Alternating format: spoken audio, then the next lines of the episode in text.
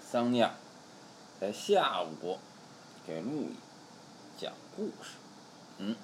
嗯豆子，这个故事呢是，嗯，茨威格在一九四二年的、嗯呃一九四一年的嗯时候写的一个中篇小说，嗯叫《象棋的故事》。对，他就说呀，呃，我就第一人称的这个、哦哦哦呃第一人见称证是者吧，嗯他是一个记者。有一天呢，他就坐船要去哪哪哪儿，嗯然后这个船上呢有一位非常特殊的客人，哦，这个人是特别厉害的国际象棋世界冠军。哦，そうか。嗯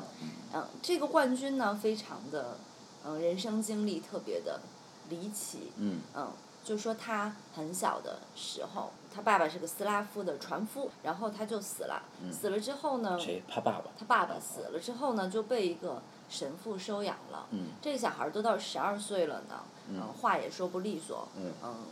但是能干活儿，嗯嗯，什么事儿也记不住，就嗯看起来就傻傻的，智商嗯不够的那种啊，。就是典型的天才的外在的表现。对的，嗯但是有一天呢，他就神父的这个朋友们在下棋，嗯留下一盘残局，嗯他就开始了他的国际象象棋生之涯旅，嗯对，嗯，他就冲上去跟他们下，嗯然后呢，他也没学过哈，嗯但是他就凭凭借自己的聪明才智，嗯，就把所有的人都打败了，这一点跟你有点像。是吧？嗯，因为你在下一个棋类的时候，啊嗯当这个棋是你刚学、不太会下的状态的时候，哦啊你总是下的很好。真的呀，嗯，就是说我是靠的经验，嗯嗯嗯嗯，但是你是靠的纯粹的直觉，哦嗯，嗯，不是直觉，人家嗯也算了对的，，但是你是在棋盘上思考，啊，对的，嗯这个国际象棋冠军就是一个像我这样的人，他必须盯着棋盘儿下嗯棋，嗯嗯，他不能像别的厉害人那样盲下盲棋，哦，嗯手嗯感，，他没有那种想象的能力，但是他下的就特别棒。嗯然后他就因为下的很好嘛，还有人支持，还让他去这个奥地利的这个首都跟，嗯、就进入了这个国际象棋圈儿，打败了很多嗯世界冠军，嗯，就出名了。嗯出名之后呢，这个人呢，嗯、我不是一个记者嘛，就想在这个船上采访他，但发现这个呃象棋冠军他非常的奇怪，他不跟任何人交谈，嗯嗯嗯，他只只爱钱，就是你想跟他下棋，他也不跟你下，哦但你只要给他钱，哦嗯，他就嗯他就不管是谁，他都可以跟你下，哦他哦就人生就两样事儿，棋和钱，棋和钱，对二 Q，就对对 QQ 对人生对，，嗯非常的这个这个，而且跟人都没有交往嗯。然后在这个船上呢，我还有另外一个富翁嗯就认识了这个嗯国际象棋冠军嗯。啊，这个富翁是个业余这个象棋爱好者嗯，然后呢，他也比较有钱嗯，他就听说了这个国际冠军的事儿，他就非常想跟国际冠军下一把嗯，他觉得。嗯，两百五十美元跟国际冠军下一把，嗯，是非常值得的。嗯，他就出这个钱嗯，啊，这个国际象棋冠军呢，反正也没搭理他，但就答应他了，有钱嘛，嗯，下第一局肯定就走了二十来步，然后他就输了，输了之后，这个呃象棋冠军还问他说你要不要再来一盘嗯，然后这个这你也知道了，这个富翁说好，我要我我我还要跟你下一盘儿啊，然后呢，这个时候这个这个国际象棋的这个这个冠军就说这样，你呀、嗯，因为船上就一个棋盘，不能下那种轮流的那种哈。他说我可以跟你们所有的人下，啊、嗯你们所有的人就就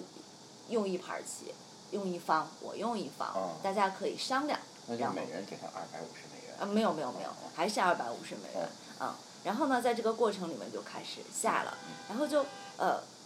哎，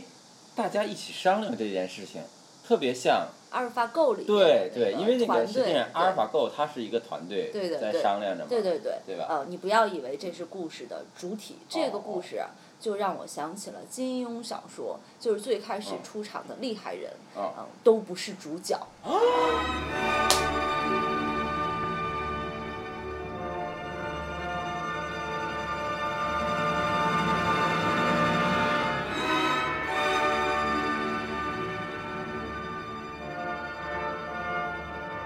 嗯，你听我说呀，然后那不就下嘛啊，大家就在这哦商量哈。但是你一群这个这个普通的这个业余爱好者嗯肯定下不过他呀。这个时候就涌现出人群里面就出现嗯了一个嗯非常低调的人，那他就开始给大家给大家支招儿。他支的每一招都特别的好，嗯最后他就把这盘棋给赢了。哦，这个时候主角就出现了，哦我啊，原来主角不是这个国际对赛级的冠军，是我是吗？不是我哦，是这个支招的这个哦人，他叫毕博士，贝塔 cheese，嗯，贝塔嗯 cheese 嗯。这个毕博士呢，嗯，是是一个，然后我就跟他说，然后这个哦富翁就说，哼，我们现在有厉害人了，我明天还要下一嗯盘儿，啊然后呢，就派我去找这个嗯毕博士去说。这个毕博士就表现得很紧张嗯，他说：“我都二十多年没下棋了，我不知道我明天能表现成什么样，我就很好奇呀、我就问他啊，那怎么回事嗯儿？你那你咋那么厉害呢？这这个这个呃，B 博士就说是这样的，我靠！哦是这样的，说呀。这个这个毕博士呢，他是一个奥地利的这种呃皇族，他哦负责给那些就是呃教会呀、嗯还有那些王室的人整理很多的这种财务啊、嗯嗯不动产啊、嗯做这些工作。哦那嗯，这个希特勒就是占领奥地利的时候，嗯就把他给抓了。哦抓了之后呢，就用一种啊、呃这我就快进了哈，用一种酷刑来、嗯呃折磨他，啊希望他把呃他处理的那些财务嗯的事情交代出来，他就可以没收这些人的财产嘛，啊、哦然后呢，他们采用了一种非常嗯、非常嗯、残忍的逼供的方法，嗯就是把这个人关在一个。嗯，单独的房间里面，嗯这个房间里有床啊、马桶啊什么，嗯，窗子也有，反正嗯，但是呢，就关着你嗯，什么都不干，然后隔一段时间就提神你，没有任何人跟你讲话，他哦，就希望用这种，嗯，特别啊，这是一种精神刑法。对对对对，用这种办法，等你崩溃了，你就会把你不想交代的事情，嗯，交代出来。那这个过程也持续了很长时间，这个人眼看就崩溃了，他觉得每天因为什么都没有啊，他每天就呃这个一开始表现的还可以，什么该说什么不该说，下一次说了，上次说了什么都还能记住，嗯但是过了一段时间之后，他的这个意志防线渐渐崩溃之后呢，呃，有一天一个看守来送饭，他就在喊，他说：“快放我出去！我要把所有的事情都告诉他们。”他觉得他要说出所有的事情，才能解脱自己面对这种虚无时候的这种呃哦苦恼啊。但是当时送饭的看守也没搭理他，啊，就在这个时候时候啊，事情就发生了一个转机，哦嗯，他就又被提审了。提审在提审之前呢，他们还会经常嗯，会让你先在那站几个小时，让你难受难受啊，进一步的嗯去击溃你。嗯，这次他就在这个一个等待室里面，嗯，站了呃两个小时。然后呢，但是这对他来说也是一种快乐，因为他的这个房间里每天看的东西就是那几样，他甚至连墙上的那种呃裂纹儿的形状都看了无数次了。哦嗯那么他在这个办公室里可以看欣喜的，用非常慢的速度看各种各样的东西，嗯嗯，就像我们看那个世界旦夕之间的时哎候，，如果说，假如说你要是给你看一个，你平时看这种片儿或者看什么书看不进去的话，你就把自己关一个月，嗯，让自己心如死灰，对然后这个时候给你一个什么东西，你真的会一个细节都不会放过，对对对慢慢的看。对对，他就是这样，他就一个细节一个细节看这个枯燥的办公室，比如看三件挂在墙上的啊大衣，它的每一个褶皱，它的每一粒扣子啊，刚才下了雨，上面的雨滴什么时候滴下来了，一直看，他看着看着，他就发现，嗯，有一件衣服的兜里好像揣着像书一样的东西，他就特别特别的激动，当时觉得呃一定要靠近这本书哈，然后觉得哪怕是离他站得近一点儿，他也觉得非常的兴奋，写的太棒了。嗯嗯，然后他就一点儿一点儿哈，因为有守卫嘛，往那个大衣那儿靠挪哈，啊终于。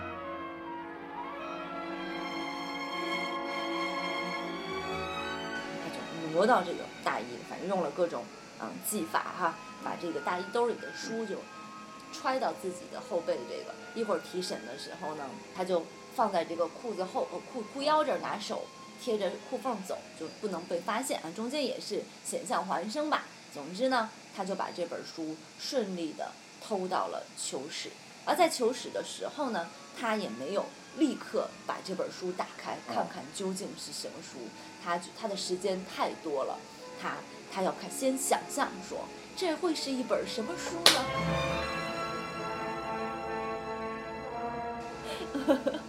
是不你是知道，很你知道，好？就是我在买，我买了一个喜欢的唱片的时候，嗯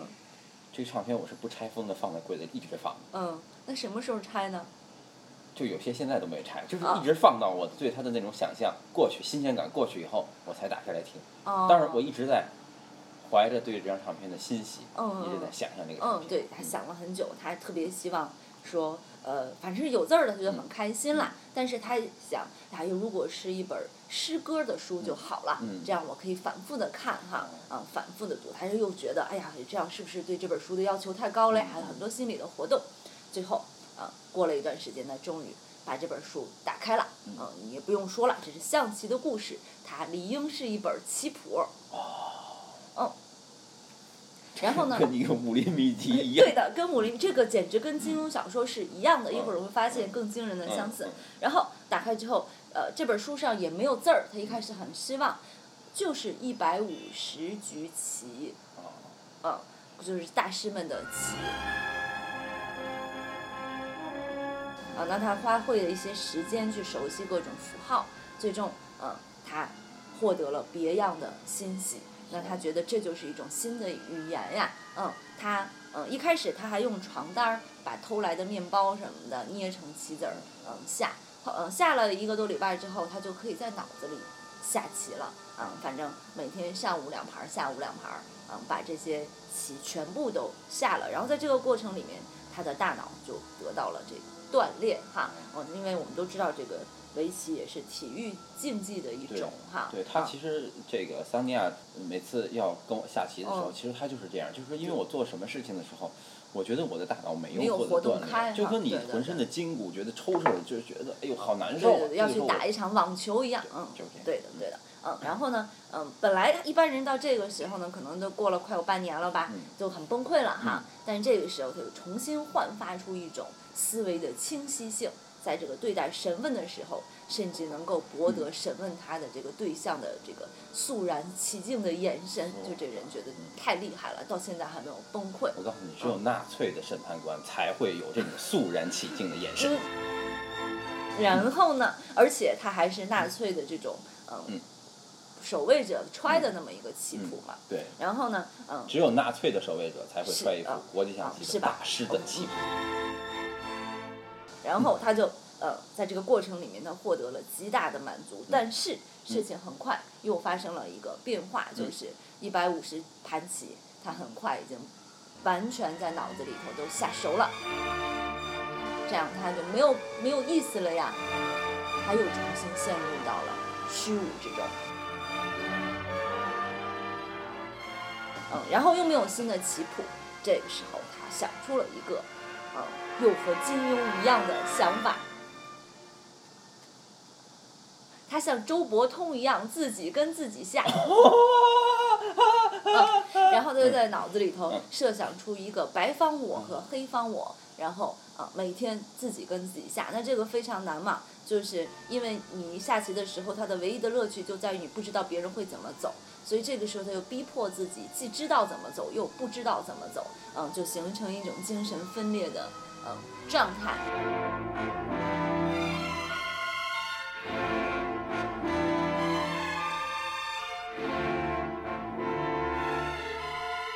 就像周伯通那个左手拳打右手拳 一就样，长期的自己跟自己。对对对，我怀疑他这个周伯通的这个故事就是从这个象棋的这个里面哦来的嘛。 God 嗯，因为周伯通也是有点疯嘛。嗯，精彩。对，嗯这个人就精神分裂了，然后他就但中间很长的一嗯个过程，发生了很多的他内心的这种，然后他在自己跟自己下的过程里面，很快又解 决了，可以自己跟自己下了，嗯但是他在这个过程里面经常会。这个这个陷入到一种非常焦灼、激动、这个焦虑，反正就完全在下棋的这个世界里面，就像我们武侠里面的走火入魔嗯是一样的。他甚至去审问的时候都没有心思在那儿审问，就随便说两句就想回来把这个棋下完。通常如果因为自己的某一个部分下得慢了，他就会暴跳如雷在这个监狱里面。嗯，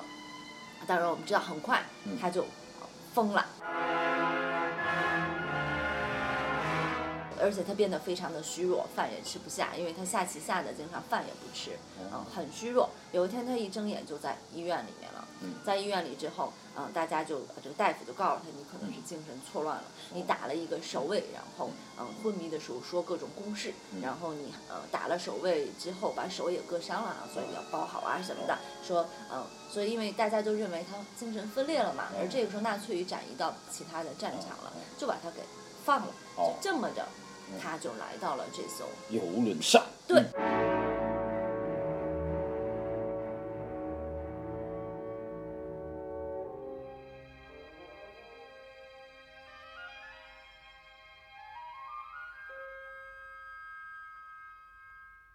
啊，接着的故事呢就没有太多精彩的地方，啊他就要单独跟这个看起来很笨的天才嗯棋手这个呃对弈。天才棋手也是非常有风度的，在这里面啊下棋也不说话，他也不看别人，坐在那儿一动不动的那么嗯嗯下，嗯，而且他下的慢，他嗯每一步棋都要算很久，嗯，这个人呢。啊当然了，他每天就在脑子里想，他不怎么看棋盘，他就这么坐着，就等着他。那在这个过程里面，他就表现的有些不耐烦，就是他自己跟自己下棋的那种，嗯、焦虑的状态就呈现出来了。嗯、但是这一盘，嗯、他赢了，但他赢了的过程里面表现出非常接近于疯狂的那种状态啊，自言自语啊，对别人不礼貌啊。当然是他赢了呀，他赢了，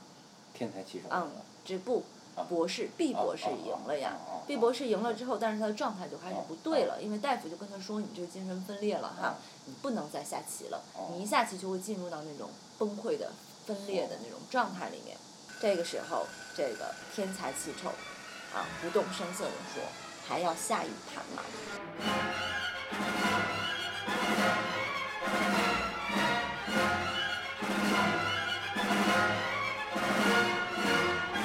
这个时候我就在提醒，因为我觉得他状态不对了，提醒这个博士 B 说你不能再下了，啊，你已经在崩溃的边缘了。但这个时候博士 B 根本就不听，不听，他变得非常的这种，嗯，激动，说当然还要再来一盘，然后就是摆棋的时候手都要颤抖着。那么在这个过程里面，天才棋手虽然他很笨，但是嗯，他开始用计谋了。他每一步棋都要想十分钟，啊、哪怕是非常简单的棋。那在这个慢的时候，呃，博士 B 的大脑的飞速的运转，啊、他非常的不耐烦的在等，直到一个什么样的情境出现呢？就是他开始在脑子里去下别的棋了，这个不就和阿尔法狗里面嗯李 star 嗯，下赢电脑的方式是一样的吗？是吧？就是啊电脑在想别的事儿了，对是呀、吗？就是他用他想办法诱导电脑错乱，嗯嗯，对对对对，是的。嗯，嗯，然后这个人就在脑子里构筑了棋太多了之后呢，他就和现实中的棋盘混淆了，他就突然走了一步非常错的将军的棋，然后并且他认为这个棋谁动过了，摆错了，因为不是刚才那盘棋，我操，这个后面并不是像你说的不精彩，这个后面太精彩是吧？了啊！然后，嗯，然后，嗯，他就输了。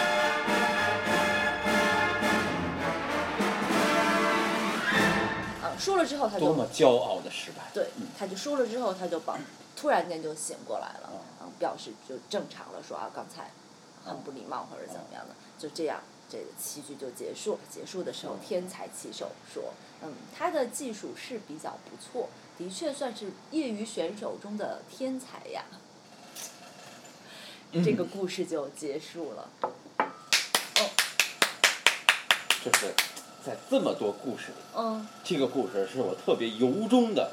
嗯，要鼓掌的一个故事。是吧？嗯其实这个故事我在每一次上文学史的时候我都讲过，嗯嗯，就是我，我基本上这个故事我根本就不知道在说什么。但是今天你给我讲完这个故事以后，嗯，我就觉得太震撼，真的吧？嗯对，震撼到让我觉得我输了。所以我认为这期节目就到此结束。啊嗯，真的吗？嗯，真的吗？嗯，就是当你怀揣着一个很多原理要说的时候，嗯嗯其实这按理说我是我是期待着到到后面嗯能把它说出来，嗯很震撼，嗯但是前面的震撼已经压倒我了，就是嗯我心里有这种震撼，嗯然后你的这个震撼在压倒我的时候，嗯嗯我觉得等于我的这个震撼已经说了，嗯哦嗯，好吧，那嗯听众也不用听了。对，好，嗯就这样吧。嗯嗯，好，拜拜。嗯，